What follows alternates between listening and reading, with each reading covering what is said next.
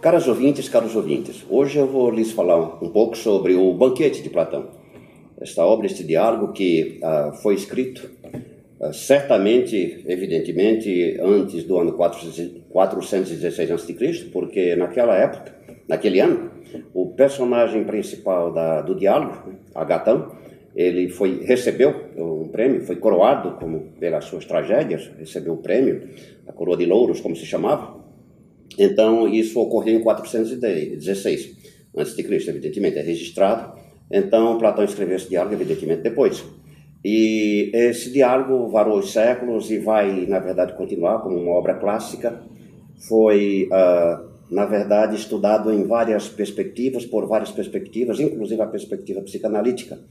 Uh, Freud se refere a esse diálogo uh, na no livro intitulado, de 1920, intitulado Além do Princípio de Prazer, então no capítulo 6 ele se refere a Platão, ele se refere de novo a Platão também no livro de 1921, ou seja, um ano depois, chamado Psicologia das Massas e Análise do Eu, no quarto capítulo, intitulado sintomaticamente Sugestão e Libido, onde o inventor da psicanálise, na verdade, evoca mais uma vez Platão e diz que, no começo, ele era tentado a chamar, a, em vez de denominar libido, falar de eros, mas essa palavra eros está tão, com, com uh, digamos assim, carregada semanticamente que ela prestaria mais pra, para mal entendidos do que propriamente para uma compreensão exata. É nesse momento que Freud evoca mais uma vez Platão né, e fala que era tentado usar a palavra eros, mas uh, preferiu continuar usando a palavra libido né, para o amor. É interessante notar que ele evoca também, justamente nesta passagem também, uh, São Paulo ele fala da famosa carta aos Coríntios, o capítulo 13, aquele hino sobre o amor, e diz que o amor de que ele fala, na verdade ficam atacando a psicanálise, diz Freud, mas uh, se formos olhar nesse aspecto, não, não somos originais nesse aspecto, porque o divino Platão e também o apóstolo Paulo já falavam do amor, né? mas eu prefiro usar a palavra libido, mesmo incorrendo o risco de ser acusado de pansexualista. Mas se for conceder muito sobre as coisas, termina-se, na verdade, não sendo honesto consigo próprio. Começa-se com as palavras e depois com as próprias ações. Né? Ah, interessante notar que ah, Jacques Lacan, no seminário 8, intitulado A Transferência, né, é quase, quase todo inteiro dedicado justamente ao banquete de Platão, onde ele vai acentuar, ressaltar a originalidade, a acuidade de ah, Platão ah, nesse sentido. Né? Porque, na verdade, de que é que trata, de que é que trata propriamente o banquete? Trata do amor, ou da transferência. A transferência, a diferença da projeção, ela tem mais, a gente poderia dizer, entre aspas, um sentido positivo, na medida em que a projeção é uma sensação desagradável que o sujeito tende a colocar fora de si, mas é uma sensação interna ao sujeito. Mas ele tende a jogar fora de si como se fosse uma coisa, algo objetivo, que estivesse fora, situado fora. É um mecanismo de defesa, né? pelo qual o sujeito tenta se defender. Mas, na verdade, essa sensação desagradável, essa sensação desprazerosa, ela está dentro do próprio sujeito. Né? Então, a transferência, ao contrário, a transferência é uma transferência de amor, uh, embora, evidentemente, com todas as ambiguidades que isso possa comportar. Porque não existe amor, do ponto de vista psicanalítico, não existe um amor puro, nem também um ódio puro. Todo amor é entremeado também de inveja, de ciúme, de, enfim, de, de ódio. O importante é o sujeito reconhecer isso. O sujeito tendo, digamos assim, a coragem, ou mais exatamente a visão, a, a capacidade de simbolizar e reconhecer isso, isso já é um grande passo dado. Mas mesmo a questão da transferência, ela é também vista de maneiras diferentes, por aspectos diferentes, a partir, evidentemente, da perspectiva de cada autor, como Freud, Melanie Klein e Jacques Lacan. Né? Mas o que atravessa esse diálogo todo inteiro é a questão da transferência. Bom, vamos falar de quê? Do amor. Então, Apolodoro, que é quem narra o diálogo de maneira indireta, dizendo que encontrou-se com um amigo que narrou que estava lá na casa de Agatão, no dia seguinte ao coroamento, então, lá se reuniram para, evidentemente, haviam feito uma grande festança na véspera, então foram, uh, digamos assim, comer e beber alguma coisa leve e discutir, falar, oferecer um sacrifício e conversar. E o tema escolhido foi o amor. Então, os personagens que ressaltam nesse diálogo, a começar, o primeiro discurso, chama-se discurso, mas não é propriamente um discurso, é Fedro. Depois vem uh, Pausânias. Em seguida vem Erixímaco. Na verdade, Pausânias faz o seu discurso e logo em seguida, quem deveria falar era Aristófanes, o comediante, o comediógrafo Aristófanes. Mas Aristófanes foi acometido por uma crise de uh, risos, porque na verdade ele não parava de soluçar, de tanto soluçar e rir. Então é nesse momento que o médico erixímaco interfere e dá-lhe um remédio e diz: então você iria falar, mas dado que você não pode agora, eu vou falar depois de Pausanias e então você depois retoma. Então é Erixímaco que faz o seu discurso. Se nós olharmos bem esses discursos do banquete, eles são todos entremeados do começo. A questão que Sócrates coloca desde o começo e a questão que inquieta Sócrates é: para se falar do amor, tem que primeiro buscar a essência do amor. Tem que se buscar a essência, a natureza do amor. Mas nenhum deles, na verdade, na perspectiva de Platão, conforme Platão mostra, está preocupado com a essência do amor. Procuram, na verdade, ver a utilidade do amor. Para que serve o amor? Tudo aquilo que você, na verdade, assinala uma finalidade, colocando um meio. Então, tudo isso, na verdade, tem uma finalidade, tem um sentido prático. Então, é a utilidade. Para que serve o amor? Tanto Fedro como também Pausanias, eles vão acentuar o caráter utilitário do amor. Então, uma polis ela é tanto mais próspera quanto mais ela fosse regida, digamos assim, por amantes, porque aí haveria a competição, a rivalidade. Uh, todo amante tem vergonha de passar por um vexame diante de outro amante, então essa rivalidade promoveria o incremento do desenvolvimento da polis. Né? Mas é, se vê, na verdade, que Platão faz isso de propósito para mostrar depois o contraste com o último discurso que vai ser o de Sócrates. Então, depois de Pausanias, era para falar Aristófanes, mas dado que ele foi acometido por essa crise de soluços, então fala o médico Erixímaco, que na verdade é influenciado por toda aquela corrente da, que influenciou a medicina, a filosofia de Empédocles, que influenciou a medicina, mas num sentido mais cosmológico, onde uh, tenta ver, na verdade, essa força, esse eros, essa força, esse amor que brota da natureza, que brota, na verdade, nas próprias produções ah, artísticas, como por exemplo a música. Né? E Erixímaco, como médico, ele define o que é a medicina.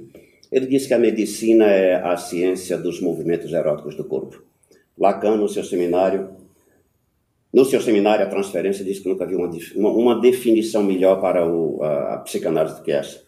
É a ciência dos movimentos amorosos ou dos movimentos eróticos do corpo. Né?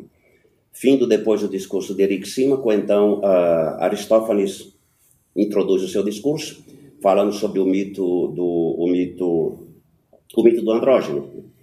Depois do longo discurso de uh, Aristófanes, que era inimigo de Sócrates, mas que está situado também lá, juntamente com Sócrates, Platão coloca os dois, um ao lado do outro. Então vem um interlúdio com uh, Agatão, que era o chefe, que era o dono da casa, o anfitrião. Né? É onde começa esse diálogo, né, entre esse interlúdio entre Sócrates e Agatão.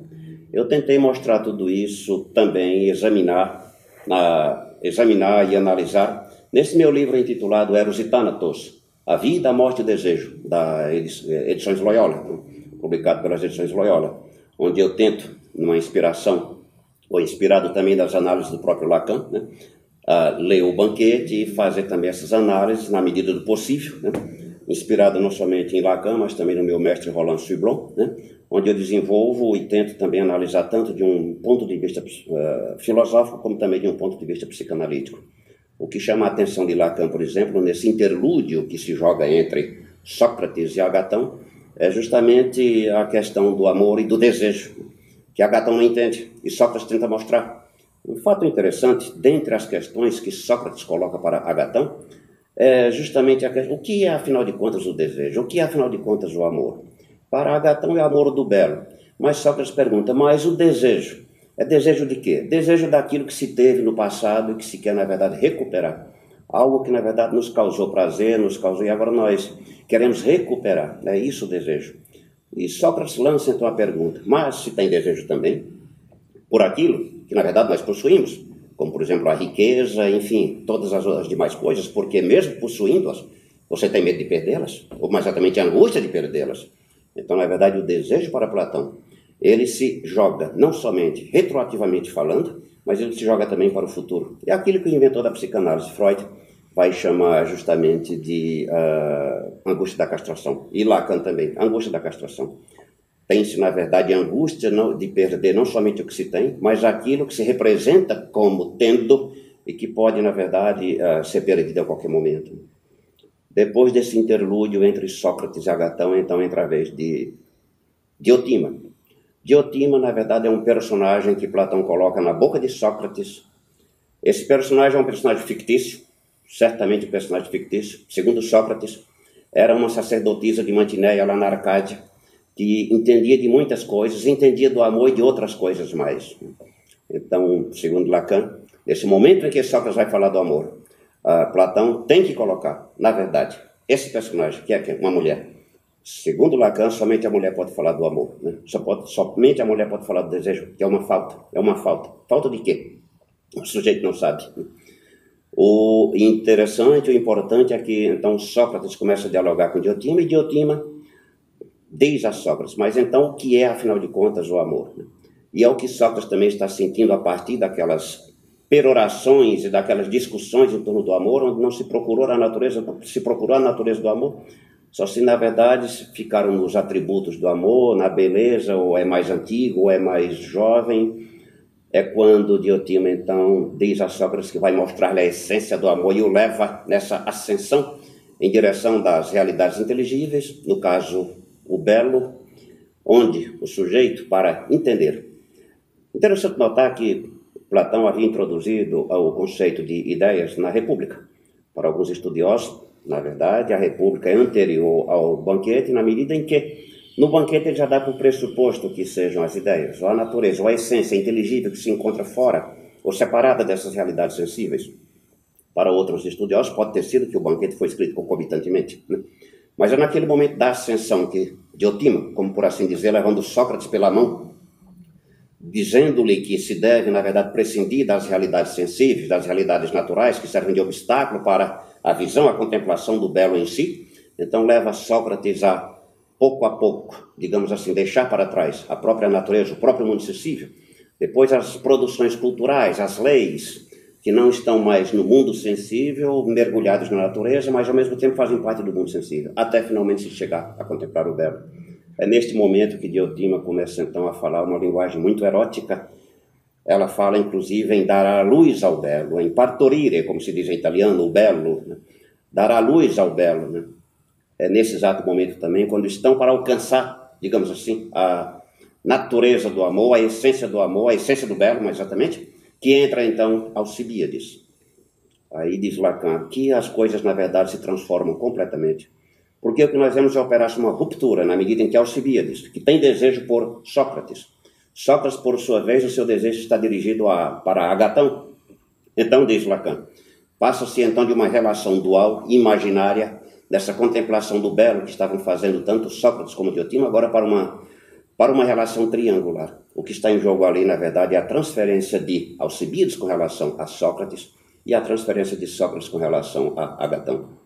Só que, evidentemente, eles não sabem, porque isso está a nível inconsciente. Então, Alcibiades começa a provocar Sócrates e chamar também, elogiar e provocar. Aí onde está a ambiguidade também da transferência chamando Sócrates de Agalma. Agalma era um estojo que havia na Grécia de aparência não bonita. Era um estojo assim comum, mas que guardava, na verdade, uma pérola, ou mais exatamente uma joia preciosíssima. E Alcibiades, você é uma espécie de ágalma, você é aquele que sabe seduzir, aquele que sabe. E Sócrates, mas eu não vejo nada disso, eu não percebo nada disso. Alcibiades, mas eu vejo, eu vejo. Ou seja, o que Platão quer mostrar com isso é que, na perspectiva psicanalítica, a transferência, na verdade, não depende do objeto do sujeito, mas depende do próprio sujeito. É o sujeito, na verdade, que constrói os seus fantasmas. Aquilo que é inconsciente. É inconsciente, né? Mas só que Philippe Julien, que é um dos estudiosos, um psicanalista, também estudioso de Lacan, e ele diz, naquele momento, se Sócrates cedesse ao desejo de, ao, ao desejo de Alcibiades, então tudo estragaria. Tudo cairia por terra. Porque, eh, na verdade, Sócrates continua resistindo, resistindo justamente a esses apelos de Alcibiades. E é assim que se desdobra também com relação ao amor. Então, naquele momento, o desejo de Sócrates está voltado para Agatão e o desejo de Alcibiades para Sócrates. Sócrates resiste a Alcibiades, mas não sabe por quê. Né? Então, para Lacan, este é um ponto crucial do banquete, na medida em que nós temos aqui, Platão intuiu, com uma penetração psicanalítica, digamos assim, inigualável, né? Essa ambiguidade da transferência e essa questão do amor nesse diálogo que ah, já atravessou os séculos e vai continuar atravessando-os. Muito obrigado.